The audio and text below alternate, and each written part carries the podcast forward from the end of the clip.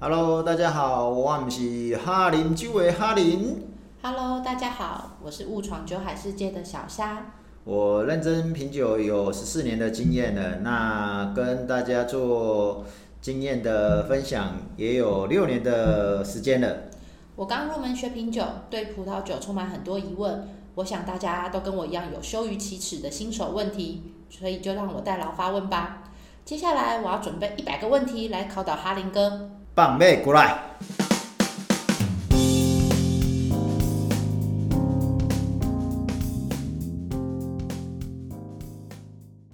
Hello，哈林哥，今天是我们第四问。那我今天想要问你，那葡萄酒开瓶后喝不完该怎么办？那我们该如何保存，还是要一口气采管？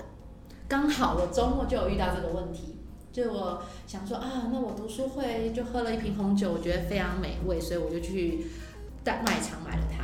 但是我发现，哎、我在家里只有我一个人哎、那我喝不完，那接下来我就慌了，我不知道该怎么办。 那个电话在下面，你说打给你吗？打打电话给我。对，远水救不了近火啊。哦，那反所以正我你要跟跟们我说一下要怎么保存它，对不然就只能装肚子你附近的没有酒友吗？了，没有像你这么久有广阔。 OK OK OK，当然啦、那个喝不完的话，当然要保存嘛。那保存的话，其实过了几天喝都还可以。那可能说，呃，你今天喝的呃觉得很好喝，可是你隔几天有可能不会比今天好喝，当然也有可能很好喝。那是会，比如说会变酸吗？还是因为通常如果比如说像红酒，我们会醒酒，一开始可能喝起来比较涩，然后呃红醒完之后它就会变得比较香醇。那但是如果是放进，比如说呃就是开了之后没有马上喝完，那它会有什么样的转变吗？因为你开了以后呢，它就是跟空气接触嘛，嗯它跟空气接触，它就会开始氧化。嗯那有氧化，其实对酒而言，它就是某一种的老化。所以你说要怎么保存，嗯你就最简单的方法就是跟空气做阻绝，嗯去呃隔绝它，不要让它跟空气接触而达到氧化。所以保存的方式最简单就是第一种就是把软木塞塞回去，然后就丢到冰箱里面。哦啊，但但是这里要先讲一个重点，丢到冰箱里面是要站立着，而不是平躺着。嗯如果你是平躺的呢，第一个最有可能就是你的软木塞没有塞紧，酒就漏出 来了。啊，另外一个就是因为你平躺的接触面积是最大的，哦，因为瓶子很长嘛，对，哦，所以你接触面比较大。嗯那如果是直立的话，接触面是比较小的，一个圆那个瓶身的直径的范围嘛。嗯那这是最简单、最不花钱的方可的丢方进式。冰箱可以，就像那个阿嬷的冷冻库一样，什么都可以保存很久嘛。没有到很久 啊，因为嗯它你你把它塞进去的时候，你里面就已经有接触空，已经有空气跑进去啦、嗯所以它会在里面氧化的速度就其实要看什么酒啦。嗯，那那你会建议通常不要超过几天吗？不要超如过果几丢进天，冰箱这样，就不要超过一个礼拜啊。对啊，那当然有的酒可能两三天就不行了，所以就试试看啊。反正初学者还没有喝到很多酒之前，嗯我们可以尝试的在不同的呃情况下去喝。不过一支酒，如果你当天没有喝完，大概两三天就喝完了啦。哦，啊，顶多你你没有第二天喝，你隔个两三天喝，其实你这一个礼拜也喝完了，所以也就是那一个礼拜而已啊。哦，哦那保存的方法，刚才讲的是用最简单、最便宜的做法。那因为现在不能说现在，就是呃这一二十年啊，其实都有一些工具例如说，第一种就是抽真空，嗯，我刚才讲说酒不要跟空气嗯空气做接触嘛，所以你瓶塞盖回去的时候，你就去抽，嗯，它是一种特殊的那种瓶塞，嗯，然后你就是盖上去的时候就一直拿类似那个什么呃打气筒那样把它打往气筒哦是是是往外的，嗯好往外拉，拉到嗯你没有办法拉为止，就表示你空气已经是抽抽完了。嗯对，啊那这种东西还好，价格不会很贵，而且它可以重复使用。那呃，可以再多放个几天，哎，但是放多少你天说我不知道。真空跟直接塞瓶塞塞回去，然后丢冰箱，其实都就是多放个几天而已，这样。对对对对对对对对。哦但是你到底是想要放几天 呢、没有，啊你知道平常一那个周间不喝啊，不然隔天要怎么工作？所以就只有周末啊。哦，对，周末你看，你看礼拜六开了，有可能礼拜天就想说，哎、隔天要上班，不要喝，所以就会想说啊，那既然可以放一下，就在冰箱里让它再窝一下。赶快再认识酒友，赶快这样抽 我一知下。道我要抠你，叫你来、对呀、来喝不酒。过刚才讲那个 嗯抽真空的有一点呃有一个小缺陷，就是像我刚才讲说你要抽到那个不能抽为止，嗯，但是有的人力气大，有人力气小，所以你不知道是不是真的抽把里面的空气抽完了，嗯，哦，所以有可能说呃，例如说这支酒假设可以放十天。就因为你没有抽好，其实里面还是有氧气，所以你只有七天。这时候你会不会来跟我讲说，哦，为什么人家可以放十天，我只能放七天？嗯，啊，因为这个很难拿捏啊，所以没有办法这样说它不好。哦，然后那我刚 Google 啊，除了抽真空之外，还有一种是打气进去的，哦，那那是什么？？对对对对对对，所以你知道你从网络看来的嘛？啊，对啊，刚快速 Google 嗯哦了一，OK 下。 OK OK，这个虽然已经很少听了啦，那呃，这个叫做以以以前我们有学过啊，这个叫做打一种叫做惰惰性气体啊。那惰性气体讲惰性气体，讲穿了我也不知道哦，为什么？因为惰性气体有很多种，那基本上在学红酒的的过程中，哦大概都会跟你讲说我们是打氮气。哦，氮气嘿。那惰性气体呢，其实呃，如果你 Google 的话，你可以再查一下，它它一定会告诉你，它是一个稀有的气体，嗯，然后是钝氧，就是虽然也是氧气，但是钝钝的嘛，嗯哦，啊、另外一种。呃另外一个名字叫做高硅气体，嗯所以言下之意是什么？它如果你要买，它就是比较贵，那哎、这种不就是很，因为你看，可能又贵又不容易取得，对，那为什么还会有需要这种保存方式？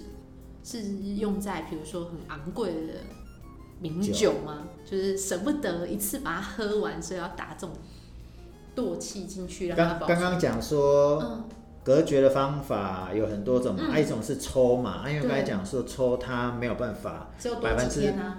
对啊，没有办法百分之百隔绝嘛。嗯那打蛋器它就是有点类似把啊、在这个液体上面形成一个保护膜，嗯那等于是它把你看那个叫做钝氧嘛，就是让氧气变成钝钝的嘛。哦嗯那另外一种它就是呃，刚才讲说要隔绝，所以让氧嗯气变稀少，跟氧气变成没那么灵活，哦嗯所以效果理论上是比抽真空应该会好。那问题就来了，因为它贵，嗯，哦，那等于是你今天不管喝什么酒，你都会想要这样打进去，所以你一定会消耗的比较快。嗯啊，当然，你如果消耗比较快，你就常常花钱买这个，那你就会觉得划不来。那有可能你就会会像你讲的打比较贵的酒，嗯对。可是呢，我们喝酒都有一种想法，就是我想要知道这支酒的不同时间点，嗯所以你不可能喝几没两下 又打一下，对对对对对，所以比较不可能啊。不过现在就是比较少少人去用这种这种东西啦。嗯，那刚才说这个要花钱嘛，对哦那我们有一种节比较节节省的版本嘛，就是分装。例如说，喝完剩几 CC，你就去装到比较小的瓶子里面，嗯而且把它装满，满而且瓶子盖上去的时候是不会漏出来的。嗯，也就是说，你把它那个装满是贴那个瓶口的，嗯然后盖上去的时候，那根本几乎是没有接触面嘛，嗯所以接触面是最最小的嘛。嗯，那啊我们那个上课不是有分享品嘛？那以如后 果分享你可以装到满吗？ 呃那我很乐意，我要都在取几决个。于啊大家的平均分配的问题。对对对对对。好，所以如果能装满， 嗯，然后盖起来的话，这样就是很好的一个一个隔隔绝的方式啦。嗯，对。那呃，其实现在很多这个叫什么呃酒商，因嗯为酒商他们有时候要给人家试喝，嗯，所以一支酒开了，他可能要算准说，嗯，哎，今天开了要有多少人试喝。把它喝掉啊！如果没有那么多人来试喝，就等于是要自己喝掉。可是这样又很浪费，那所谓成本浪费就很是高嗯啊行销成本会垫高，那怎么办？嗯那诶，哎光诶，这已经好好好多人买了啦，甚至有一些爱好者也会买。他买了一个叫做是美国的一个厂商，呃，一他们所发明的一个器具，它叫现在台湾叫做取酒神器啊哎，呦，哎，那叫那个 C O R A V I I N C O R A V I N，夸棒。那是只要那个不用开软木塞就可以隔着酒瓶把酒取出来，对对叫对取酒神器。对对对对对对，比较像那个隔空抓药的概念，有没有 抓 药。对，它就是它就是说，它那个机器是有一个细长的针，然后在软木塞上面直接有点类似打一个洞下去，然后呢直接倒酒出来。那它其实倒酒的过程呢，它是呃，它就是取一定的量，透过那个针孔出来。嗯，也就是说，它能接触空气的面，就只有你打下去的那一刹那。然后等你整个针拉出来以后呢，软木塞因为它是有弹性的嘛，所以对就会包覆回去嘛。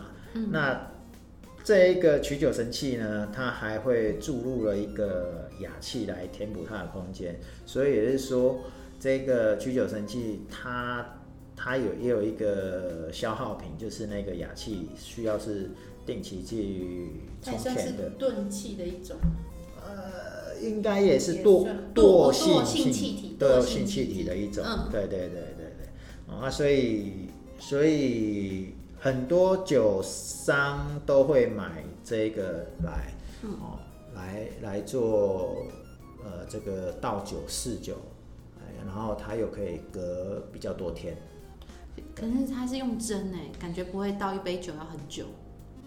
哎，流出它在倒那个酒是很细小的，所以。嗯你是到底你到底是想多快喝酒？ 你是酒不是啊你是酒鬼啊？ 你知道试喝嘛，你就会觉得啊，看他流就是哎、倒那么慢，就觉得啊是舍不得给我喝吗？为什么要那么久？不会啊，每个酒商都这样子啊。哦，真的吗？对啊，而且配适合的量刚刚好嘛。所以我们刚才讲了几种，四种，四五种对，嗯，应该是还有连传统的，对不对？那你通常开酒之后，你会马上都喝完吗？还是你也会放个几天？没有啊，这两三天以内一定都喝完。嗯，对啊，你看嘛，七百五十 CC，你倒一杯，我算你六十 CC 好不好？嗯。那你总共可以倒几杯？十杯。嗯。那你一碗喝两杯，嗯，顶多喝五碗就没有了，嗯，对不对？所以是一个礼拜就没有了。那通常一个晚上常常说，哎、这个好像不错喝呢， 那就喝三 杯，三杯，对，那你就缩短了两三天就喝完了，对啊。我下次决定好了，我喝不完就扣你，还是把酒直接装在肚子里，就不用担心它保存的问题了。对啊，对啊，对啊，对啊。那基本上就是说，反正这几种方法，其实就是重点就是拒那个隔绝啦。那当然也有呃，之之前我有看过朋友酒友他们买一些很神奇的这个瓶塞，那它的瓶塞其实也是在做隔隔绝的那种那种呃气体的功能，好像是西班牙的品牌吧。反正不管怎么样，嗯，这个呃喝酒就是要大家理性饮酒嘛。如果你自己在家里喝，当然就比较没有这个问题啦。那其实我会建议大家是说，把酒开来以后，你呃在不同的时间点里面去喝它，然后去感受它的变化，因为呃，你透过它的葡萄酒的生命周期去记录，你才是会真正了解跟学习到喝这一支酒的、呃不同。哎，那你才会觉得，哎、下次我在喝这一支酒的时候，你就有办法去告诉人家说，大概什么时候会比较好喝。这我真的都有记录哦对，我的笔记上都会写说，哦，我们几点几分开的这支酒，嗯然后几点几分它可能已经醒了，或是那个时间点是我最喜欢的味道。 OK，嗯，你有认真吧？我认真，好。那我们就到这边喽。好啊，那也欢迎大家，如果有喝什么酒，然后有不是留言留电话叫你帮他喝酒，哎、对啊，对啊，对啊，所以我是说，你也可以把你的呃喝酒的记录的一个一个一个过程周期呢，留言来跟我们分享。当然，如果你要 call 我的，或者是留言说你哪一天要喝，通知我，那也是最好的啦。好，那今天就到这喽，下次聊。下次找我喝，拜拜。